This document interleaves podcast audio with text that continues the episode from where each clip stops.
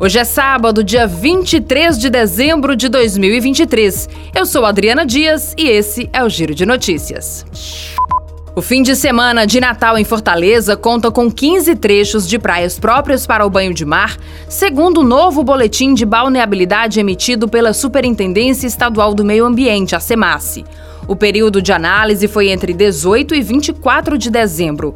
O setor leste apresentou nove trechos de praias adequados para banho, com destaque para a Praia do Futuro, que oferece sete trechos próprios, começando na Praia do Caço e Pesca, na altura da Rua Germiniano Jurema, e terminando na altura da Rua Clóvis Mota, em frente ao Clube dos Oficiais da Polícia e Bombeiro Militares.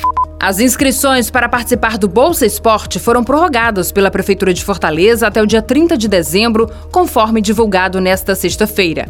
Serão concedidas 1.110 bolsas para atletas de 300 reais a R$ 1.200 e 120 bolsas para treinadores no valor de 600 reais. Conforme a gestão pública, a concessão do benefício tem duração de 12 meses, com o pagamento sendo feito de modo mensal.